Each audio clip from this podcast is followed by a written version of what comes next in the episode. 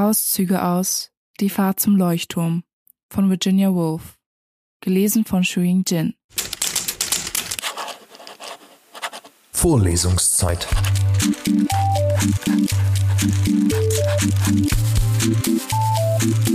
Der Geschichten-Podcast für jede Gelegenheit.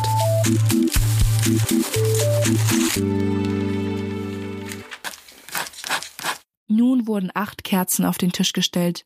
Nach dem ersten Flackern standen die Flammen aufrecht, erhellten den ganzen langen Tisch und in der Mitte eine Fruchtschale mit Gelb und Purpur. Was hat sie nur damit gemacht? dachte Mrs. Ramsay. Denn wie Rose die Weintrauben, Birnen und Bananen in der rauen, hell geederten Muschelschale angeordnet hatte, das erinnerte an eine Trophäe, die vom Meeresgrund heraufgeholt worden war, von der Festtafel Neptuns oder an das Früchtebündel, das auf einem Bild zusammen mit Weinblättern Bacchus über der Schulter hängt, mitten zwischen Leopardenfellen und rot und goldenen züngelnden Fackeln. Auf diese Weise plötzlich ins Licht gerückt, schien die Schale machtvolle Größe und Tiefe zu gewinnen. War wie eine Welt, in der man, dachte sie, seinen Stock nehmen, Höhen erklimmen und in Täler hinabsteigen konnte, und sie bemerkte zu ihrer Freude, denn es schuf für einen Augenblick ein Gemeinschaftsgefühl zwischen ihnen, dass auch Augustus den Blick auf die Fruchtschale heftete, sich gleichsam hineinstürzte, hier eine Blüte brach, dort eine Beere naschte und nach dem Schmaus in seinen Bienenkorb zurückkehrte. Das war seine Art des Betrachtens, die anders war als die ihre, aber das gemeinsame Betrachten knüpfte ein Band zwischen ihnen. Nun alle Kerzen brannten und die Gesichter zu beiden Seiten des Tisches durch das Kerzenlicht näher herangeholt waren, bildeten sie, anders als vorhin in der Dämmerung, eine rings um einen Tisch vereinte Gesellschaft. Denn die Nacht war jetzt durch Glasscheiben ausgeschlossen, die von der Welt da draußen kein klares Bild mehr boten, es vielmehr so seltsam kräuselten, dass es einem vorkam, als wäre hier drinnen Ordnung und trockenes Land, draußen aber nur Widerschein, in dem die Dinge wässrig schwankten und schwanden. Sogleich ging eine Wandlung mit allen vor, als wäre es wirklich so, als wüssten alle, dass sie als Gesellschaft auf einer Insel in einer Höhle saßen als hätten sie sich gegen das Fließende da draußen verbündet. Mrs. Ramsay, der unbehaglich zumute gewesen war, weil Paul und Minta noch immer nicht da waren und die keine Ruhe fand, spürte jetzt, wie ihr Unbehagen sich in Erwartung wandelte. Denn nun mussten sie ja kommen, und Lily Briscoe, die den Anlass der plötzlichen Aufheiterung zu ergründen suchte, verglich diesen Augenblick mit jedem Vorgang auf dem Tennisplatz, wenn alles Feste plötzlich verschwunden war und so riesige Räume zwischen ihnen lagen, nun wurde das Gleiche durch viele Kerzen in dem spärlich ausgestatteten Zimmer, durch die vorhangslosen Fenster und das helle, maskenhafte Aussehen der Gesichter bei Kerzenlicht bewirkt. Irgendeine Last war von ihnen genommen. Sie hielt in diesem Augenblick nichts mehr für unmöglich. Jetzt müssten sie kommen, dachte Mrs. Ramsay und sah zur Tür. Und in diesem Augenblick kamen Minter Doyle, Paul Rayleigh und ein Mädchen mit einer großen Schüssel in den Händen zusammen herein. Sie hätten sich furchtbar verspätet. Sie hätten sich entsetzlich verspätet, sagte Minter, während sie ihre Plätze an beiden Enden des Tisches aufsucht.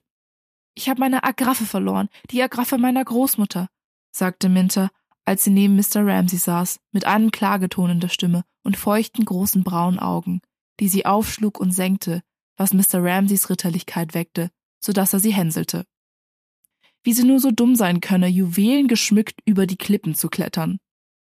Fast hätte sie sich wieder vor ihm gefürchtet. Er war so schrecklich gescheit. Am ersten Abend, als sie neben ihm gesessen und er über George Eliot gesprochen hatte, war ihr richtig bange gewesen, denn sie hatte den dritten Band von Middlemarch in der Eisenbahn liegen lassen und wusste nicht, wie es ausging. Später aber kam sie ausgezeichnet mit ihm aus und stellte sich sogar unwissender, als sie war denn sie hörte es gern, wenn er sie eine Närrin nannte. So ließ sie sich auch heute Abend nicht einschüchtern, als er sie auslachte. Obendrein wusste sie, schon als sie ins Zimmer trat, dass sich das Wunder begeben hatte. Sie trug ihren goldenen Schleier. Manchmal war er da, manchmal nicht. Sie wusste nie, warum er kam oder schwand, und ob sie ihn trug, wusste sie erst, wenn sie das Zimmer betrat. Dann aber merkte sie es sofort an den Blicken, mit denen manche Männer sie betrachteten. Ja, heute Abend war er da, hellstrahlend. Sie merkte es an dem Ton, mit dem Mr. Ramsey sie eine Närrin schalt. Lächelnd saß sie neben ihm. Es ist soweit, dachte Mrs. Ramsey. Sie haben sich verlobt. und einen Herzschlag lang empfand sie, was sie nie im Leben mehr zu fühlen erwartet hatte. Eifersucht. Denn ihr Mann spürte ihn ja auch, den leuchtenden Glanz, der von Minter ausging. Er liebte Mädchen ihrer Art, diese rötlich-goldenen Geschöpfe, die etwas Flüchtiges hatten, etwas Wildes und Leichtsinniges, die sich nicht die Haare abschoren und nicht, wie er von der armen Lily Broscoe sagte, dürftig waren. In ihnen fand er etwas, was sie selbst nicht besaß. Einen Glanz, eine Fülle, die ihn anzogen, ihm Freude bereiteten und die ihn Mädchen wie Minter vorziehen ließen. Sie dürften ihm das Haar schneiden, ihm Uhrenketten flechten oder ihn mit der Aufforderung bei der Arbeit stören. Oft hörte sie das. Kommen Sie, Mr. Ramsey, jetzt wollen wir es Ihnen zeigen. Und gleich kam er heraus zum Tennis. Aber sie war ja gar nicht eifersüchtig. Nur dann und wann spürte sie leisen Groll, wenn sie sich zu einem Blick in den Spiegel zwang und sah, wie alt sie geworden war. Vielleicht durch eigene Schuld, die Rechnung für das Gewächshaus und all das andere. Sie war diesen Mädchen dankbar dafür, dass sie ihren Mann anlachten. Wie viele Pfeifen haben Sie heute schon geraucht, Mr. Ramsey? und dergleichen. Bis er aussah wie ein junger Mann. Einer, der die Frauen anzog, ein Mann ohne Bürde, nicht niedergedrückt von der Last seiner Mühen und den Kümmernissen der Welt, von seinem Ruhm oder seinem Misserfolg, sondern wieder so, wie sie ihn zuerst gekannt hatte, hager und stattlich. Etwa wenn er ihr beim Aussteigen aus dem Boot half, dachte sie, mit angenehmem Wesen wie eben jetzt. Sie blickte zu ihm hinüber, und er sah erstaunlich jung aus, wie er Minter neckte. Sie selbst? Stellen Sie es hierher, sagte sie und half der Schweizerin, die gewaltig braune Schüssel mit dem Bœuf en daube vorsichtig hinzustellen. Sie selbst hatte ja ihre Schüchterlinge. Deshalb musste Paul neben ihr sitzen. Sie hatte ihm den Platz freigehalten. Wirklich. Manchmal glaubte sie, die Schüchterlinge wären ihr am liebsten. Von ihnen würde man nicht mit Dissertationen behelligt. Was entbehrten sie doch im Grunde, diese furchtbar klugen Männer? Sie vertrockneten richtig mit den Jahren. Paul dagegen hat, so dachte sie, als er sich hinsetzte, etwas Reizendes an sich. Sie fand seine Art bezaubernd, nicht minder seine scharf geschnittene Nase und seine lichtblauen Augen. Er war so rücksichtsvoll. Ob er ihr, dass sich doch alle wieder unterhielten, erzählen würde, was geschehen war? Äh, wir sind umgekehrt, um Mintas Agraffe zu suchen, sagte er beim Platznehmen. Wir. Das war genug. An der Anstrengung am Heben der Stimme, was über das schwierige Wort hinweghelfen sollte, merkte sie, dass er dieses Wir zum ersten Mal aussprach. Wir taten dies, wir taten das. Das werden sie nun ihr Leben lang sagen, dachte sie, und ein köstlicher Duft von Oliven und Öl und Bratensaft stieg aus der großen Braunschüssel auf, als Marte mit einem kleinen Schwung den Deckel abnahm. Die Köchin hatte drei Arbeitstage an diese Schüssel gewandt. Sie müsste sehr darauf achten, ein besonders zartes Stück für William Banks zu wählen, dachte Mrs. Ramsey, als sie die Gabel in das weiche Fleisch senkte. Und sie spähte in die Schüssel mit ihren blanken Wänden und dem Gemisch aus duftenden braunen und goldgelben Fleisch, Lorbeerblättern und Wein. Das ist die rechte Art, das Ereignis zu feiern, dachte sie, und ein wunderlich festliches Gefühl regte sich in ihr, das zugleich närrisch und zärtlich war so als wären zwei Empfindungen in ihr wachgerufen.